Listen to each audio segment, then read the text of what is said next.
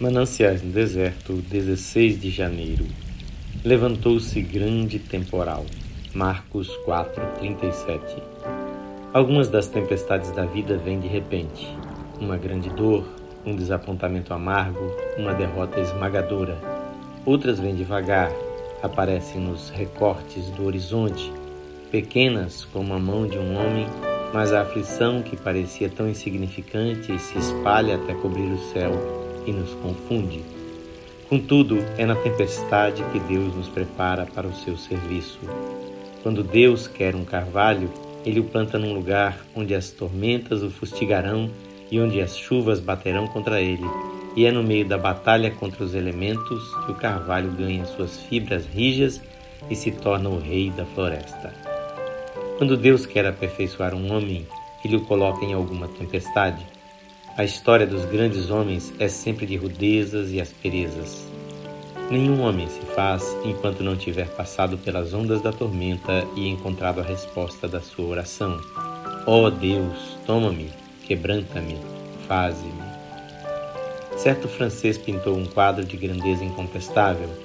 Ali figuram oradores, filósofos, mártires, pessoas que se destacaram em alguma fase da vida. O fato notável a respeito do quadro é o seguinte: cada homem que se destaca por sua habilidade destacou-se primeiro por seu sofrimento. No primeiro plano está o homem a quem foi negada a entrada na terra prometida, Moisés. A seu lado está outro, tateando em seu caminho, o cego Homero. Ali está Milton, cego e de coração partido.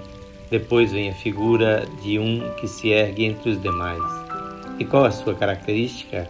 Seu rosto está desfigurado, mais do que o de qualquer outro.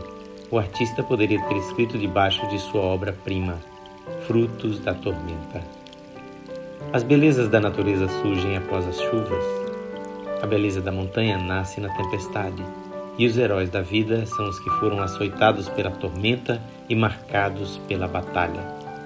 Todos nós já estivemos na tempestade e em meio aos açoites do vento.